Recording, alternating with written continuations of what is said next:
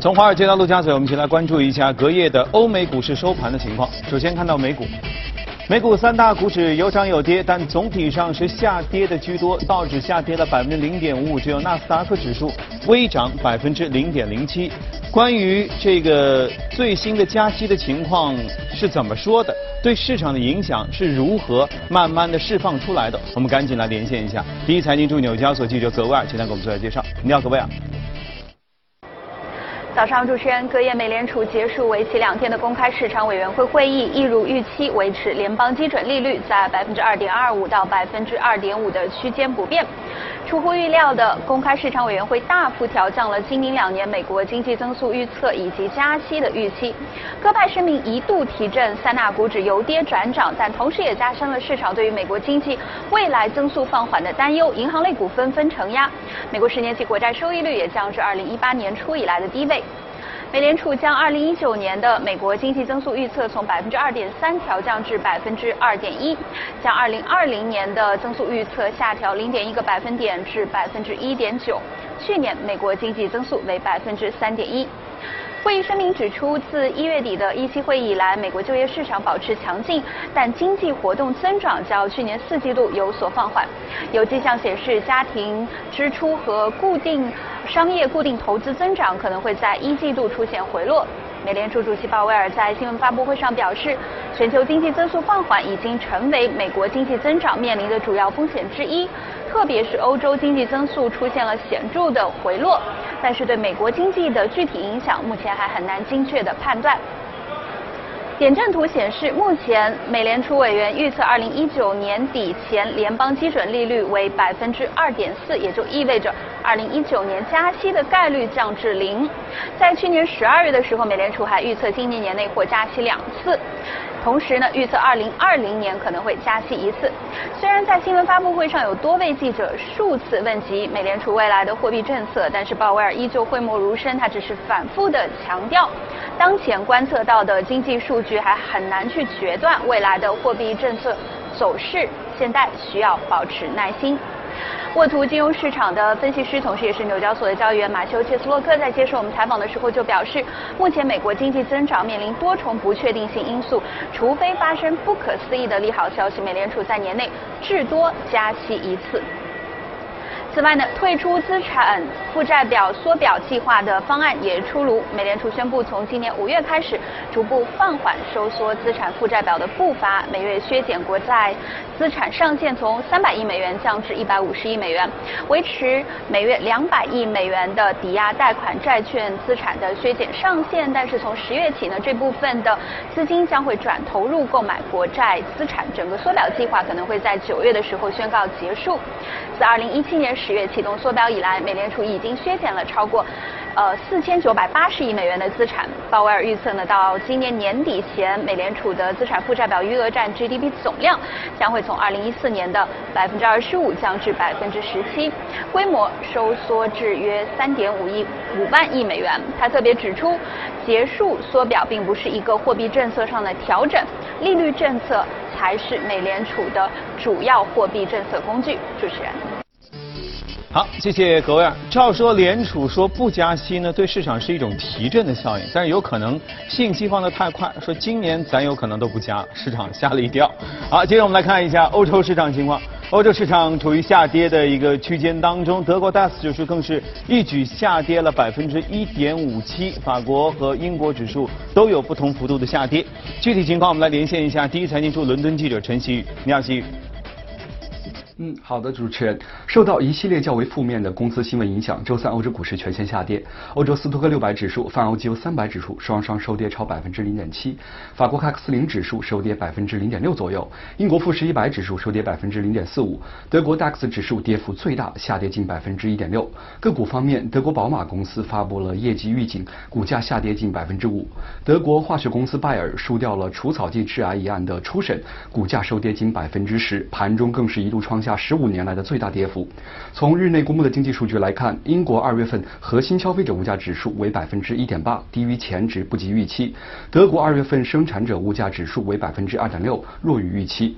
脱欧方面，周三英国首相特蕾莎梅在接受议会质询时重申，将向欧洲理事会寻求短时间推迟脱欧，脱欧日期不晚于今年的六月三十号。之后有英国官员暗示，政府计划下周就脱欧协议再次进行投票。目前英镑对美元汇价下跌百分之零点四八至一点三二。从各大投行机构发布的报告来看，当前英国脱欧两个最可能的选项已经浮出水面：协议脱欧和放弃脱欧。摩根大通大胆预测，如果未来英国放弃脱欧，英镑可能会上涨百分之七到百分之八。周四值得关注的重要数据还有英国央行公布利率决议和会议纪要，瑞士央行公布利率决议，以及欧洲央行发布经济。公报主持人，好，谢谢习宇。了解过了欧洲和美国市场的情况之后，今天我们要和嘉宾一起来聊一聊关于奢侈品的消费。而且呢，这个当中和往年的一些一些分析会有一些不同啊。大家都知道，做消费品嘛，一定要找到你的客层在哪里。而现在客层越来越年轻了。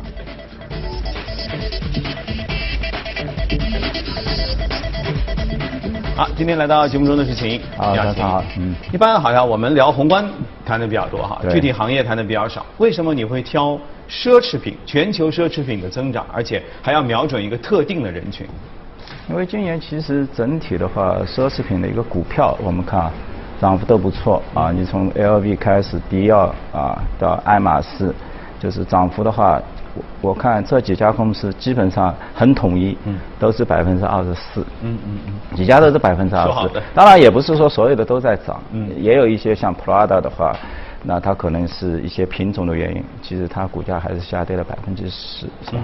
那就是说在这个里面，我们看到中国的一个千禧一代，就是十八到三十五岁的，呃，就是二十三到三十八岁的这一。这一个年龄段迅速的崛起，是吧？所以呢，到了三月十八号，那个贝恩资本，那也就全球著名一家咨询公司，他发布了这么一个研究报告，去揭示背后的一个推动的一个因素，是吧？那么他也谈到，像现在这个年轻人，中国啊，就是这个迁新的这个迁徙一代，百分之七十拥有自己的一个住房，那这是一个很高的一个比例。美国的话，同龄人。只有百分之三十五，全球把所有的国家进行一个加总的一个平均，就这个年龄段有自己的房子大概是百分之三十八。他这统计有没有问题呀？他说的是二十几岁的年轻人能够自己去买一个自己住房呢，还是说跟父母住在一块儿也算？那我觉得这个的话，可能从我们一线城市上海啊，因为这个价格会比较高。对。但如果我们去看这个二三线的，就是说均价可能在一万左右的话。嗯。一套房子可能也就一百五十万到两百万之间，那你首付一个首付的话，可能也就是在百分之二十，那就是二三十万。所以他说的还是真的是叫二三二十多岁。因为拥有房子不是说你，就是说百分之一百厚的这个房子，就是你包括你有 mortgage，你有那个抵押贷款，这个都算，反正你只要买了，户主上面有你的一个名字啊，那就可以了。所以呢，这是我觉得是一个比较高的一个比例。第二个，他们的钱包的消费，他这个年轻人有这么多钱吗？他做了个统计，其实花这些消费品，百分之三十八是你自己的钱，就是你买一个包，还有百分之五十七都来自于父母的一个资助。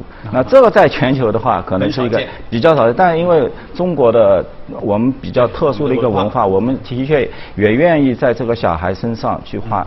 花比较多的钱是吧？那这个的话应该也是蛮 reasonable 是吧？第三个的话就是说，一个年年轻的一个女性的一个消费，它的一个增长的话，完全快于这个男性。因为我们知道男性可能去买化妆品、买那个就是说奢侈品的话，可能就是手表比较多是吧？但这个的频次不是很高，所以的话，从去年来看的话，这个增长可能只在百分之十左右。对，但是。你看女性的话，因为她挑挑选一些化妆品，那这个的话属于轻奢，然后呢频次非常高，所以这个品类的话达到百分之二二十多，而且的话大家也都希望通过一些社交媒体、新型的一些媒体去 show off，去展示自己的年轻啊或美丽的仪态，对吧？嗯。还有一种现象呢，就是说现在的千禧一代，他不关心打折，所以这个品牌商很开心。啊为什么？他只要新的，嗯就是 new design、new model，或者是一个潮流潮，他们喜欢什么，好就说是你推出来。限量款卖的都很快，说这个打折，大家反而没对。，如果是七十年代的话，或者乃至是八十年代刚看八零代的话，那它可能大家都会等到一个集中的一个打折的一个价格。所以现在品牌商的话，遇到这些牵线，他们很开心。这样的话，可以相对来说保持它的一定的毛利率。你像爱马仕，我昨天我还看了一下，毛利现在利润率基本上都在百分之三十五啊，这么这么强劲的，相对来不是一个非常好的一个市场，都能保持这么高的一个利润率，是吧？那这但是这说明真的叫现在的年轻人和以前不一样。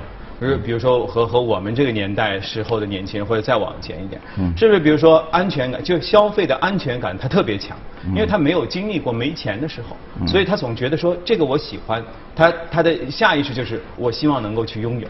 然后他如果也不关心自己口袋多少钱，因为反正他觉得父母的口袋里钱也是他的钱。好，那所以喜欢就买嘛，对不对？呃，因为如果往前捋的话，其实我知道这些你说的呃 LV 的呃爱马仕的等等。一开始的定位其实它也没有定的这么广泛吧？它最初的这个呃所谓的用户的画像里面，它应该是到比如说三十多以上，然后具有一定的这个这个收入的能力、社会的地位，他才会去。因为我相信在国外，我记得去去法国旅游的时候，他们一一直会说说，很少有人会背一个这大名牌满是 logo 的满街转。对大家会觉得这这这人有有有有问题吧？一般就普通人就背一个帆布的包包，就觉得这个样子才是和我整个的气场相融合的。对对，而我觉得另外一个的因素的话，触发的话就是说，我们整个一个手机快速起来之后，是吧？大量的这些品牌商，他们也都移移到那个线端，包括有自建的啊，包括一些大家你看媒体它有自己的网站，是吧？大牌的像 LV 都有自己，就是之间的自购买还有一个就是的话，就是说消费金融触手可及。当然，可能大家都觉得有些负面，但的确现在年轻的一代大学生也好，年轻人他们很容易触及到大量的 APP。对是吧？那么也可以迅速的获得这些资金啊。但总体而言，我们现在来看整个一个线上，在奢侈品这么一个特定的一个环境里面，就是化妆品它是一个比较高的，现在最高的像我看一下 Estee Lauder 基本上可以达到百分之二十五到百分之三，但是整个一个 category 的话，那现在话奢侈品的话只要只有百分之十，说明的话它未来的一个潜力增长的潜力。还是有待于去去释放。那最关键的话，就我觉得就是说，一个中产阶级年龄段的不断的一个上升，是吧？因为这是一个全球的一个因素。你到二零二八年的话，那现在要预计的话，要新新增要接近六亿人口，要产生五万多亿美金的新增的一个销量。那这个是一个非常的一个庞然庞然体，是吧？所以觉得接下来的话，像这些，导致我。觉得就是说，奢侈品行业应该是非常健康。就是说，在特定的像今，包括像今年，那么你去年生意很好的这些品牌商，你的供货能达达到要求吧？现在的话，普遍反映大家来不及生产。嗯嗯。因为它之前可能都是百分之五六的一个增长，对，习惯了。那现在的话，我们去看所有的一个增量，即使你去看全球的一个增量。零零年到一八年这么十八年一个拉一个维度的话，中国在零零年的话很少零点几，但每隔十年，在全球奢侈品行业的份额就要增加百分之十五。那今年已直接那很厉害。对，今年的话已经达到百分之三十三了，已经是是吧？那过去十年到二零一零年只有百分之十九，是一个增长最快的这这么一个区域，是吧？所以接下来的话，我倒觉得就是说，品牌商 OK，你能不能及时的反映？对你的一个库存，包括对你的一个生产，你进行一个调整。但毫无疑问的话，这个市场，中国这个市场百分之三十三的上，那已经把日本的百分之十七已经是远远的抛在后面了。之前的话，我们可能一直要关心到日本啊，现在的话。基本上就是不 care 啊，基本上就是一个 China 的。那你觉得这个奢侈品消费它会不会天花板比较容易触及啊？因为你这个毕竟有钱的，或者说能够随支配钱财的人群就这些。虽然说课程现在下降了，二十多岁人现在年轻人愿意买这个东西，但是是不是很快会达到饱和？它肯定比这些比更便宜的那些产品更容易达到一个上限。所以也要求的话，品牌商的话，你去不断的去修正自己的一个产品策略，是吧？我包括我看了一下，像那个爱马仕也好，就是说现在他发现男生也好，男生真的戴世界领带的。顺义的已经少了，嗯那他必须要做出其他的一些新的一些，就是说，嗯想考虑一些，就是说你的那个频次要高一点，然后呢轻奢一点，不是说 OK 我就定位在一千五到两千欧元了这样，这个的话群体可能是相对来说是比较有限的，但你可以再降一下到七百到六百到七百，嗯啊这这一个像巴黎世家那双鞋 Triple S 这个鞋对吧？那一双鞋的话也是八百。美刀，啊，八百美元一双是吧？就是很厚的，就是你穿上去的话，基本上一米七四、七五的男的上去就是一米八，内增高，很挺拔。对，外增高加内增高。对，就这些复古的，它也不断的一个出现，就是也要求你是不断的在进行一个科技方面的一些创新，是吧？嗯。那么你才能够追上这个潮流。但整体而言的话，从去年而言，我们去看这些的话，真的股价表现都非常好，包括。包括我们投资者而言，你要去分享这一个过程的话，在英国上市的一些 Zalando 啊这些啊就是啊奢侈品，包括时尚的一些交易的一些网站，就是类类似我们的天猫或者这样的一个京东。其实去年你看 Zalando 的话，今年至今的话表涨了百分之五十七啊，很不错的一个涨幅。包括把 Touch 就是闪亮时代，这一个也是 刚刚上市的，那么它的。今年至今的涨幅的话，也达到了百分之五十，市值的话也都比较大，一个八十多亿美金，一个八十亿欧元，就是也是一个提供了一些比较好的一个交易机会，是吧？所以这对我们投资者而言呢，OK，这么大的一个趋势在那里，除了我从这个品牌商那边我可以找到一些投资机会，还有为这些提供渠道的这些交易性的网站平台。我还是也能找到一些机会啊，是，嗯，对，好，这方面的逻辑哈，大家接着我们今天说到奢侈品消费，可以一起来好好的研研究一下，想一想。接着我们来看一下今天要关注到的美股，看一下美股放大镜。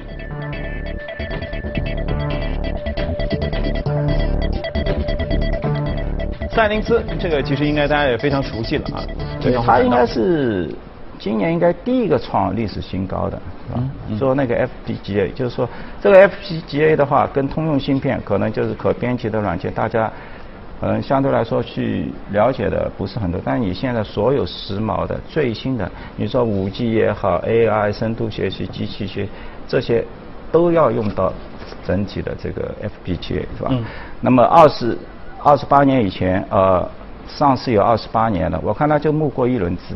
两千五百万美金就不差钱，不差钱。嗯。但是呢，到现在回报了一百多倍，一百零九倍。嗯。啊，那整体的话，相当于百分之十七点八。今年也涨幅也非常好，百分之二十多，是吧？那接下来的话，你包括整体的一个产品的一个应用的范围的话，你从人脸识别，那你要计算。嗯。视频识别。也需要是吧？包括无人驾驶，那你要激光雷达扫描这些物体，回到后台终端你进行计算，你其实都需要用到这个 F P。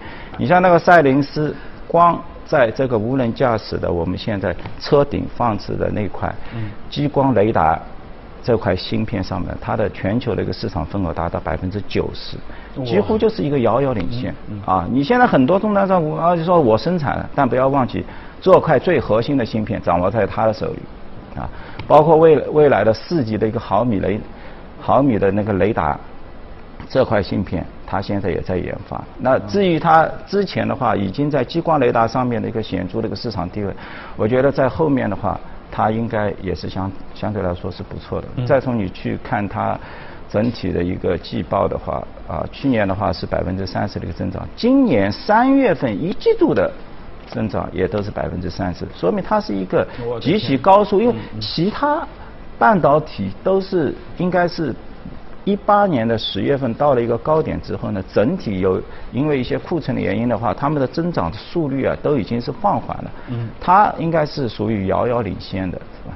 那毫无疑问，因为今年所有大家谈的整个半导体里面，五 G 肯定是最响亮的，对也是最靠谱，也就是马上实施。那么像赛灵超，它百分之十九基本上来自于这个领域，是吧？那么包括像韩国现在已经开始大规模的部署了，那都是要用到它的整体的这样的一个芯片的一个所以它基本上就是踏在时代的前列。